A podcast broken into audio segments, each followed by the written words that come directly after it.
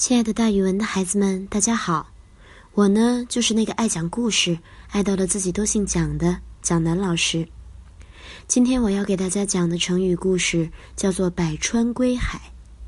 川是江河的意思，许多江河流入大海，比喻大势所趋或者众望所归，也比喻许多分散的事物最后会汇集到一个地方。西汉的思想家、文学家刘安是汉高祖刘邦的孙子，他爱好读书、古琴，才思敏捷。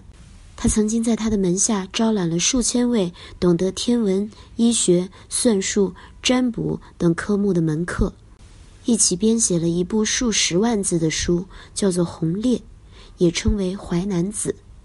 《淮南子》中间有一篇文章，讲了人类社会发展的一些情况。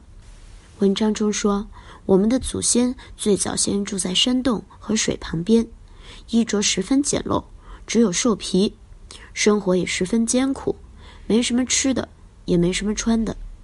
后来出了圣人，他们带领人们建造宫室，这样人们才从山洞里走了出来，住进了可以躲避风雨、冬暖夏凉的房子里面。圣人又教人们制造农具和兵器。用来耕作和捕杀猛兽，使人们的生活比过去更有了保障。再后来，圣人又发明了礼和乐，制定出各种各样的规矩，使人们有了礼节和约束。由此可见，社会是不断发展的，大家也不能老用一个方式生活。所以，对古时候的制度，如果不再适合使用的，就应该废除。而对于现在的制度，如果适合使用的，就应该发扬。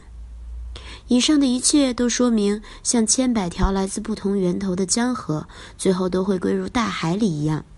个人做的事情不同，但目的呢，都是为了过更美好的生活。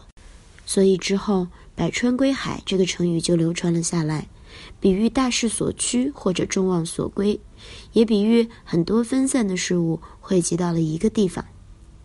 好了，孩子们，今天的成语故事就给大家讲到这儿。蒋老师跟大家明天见。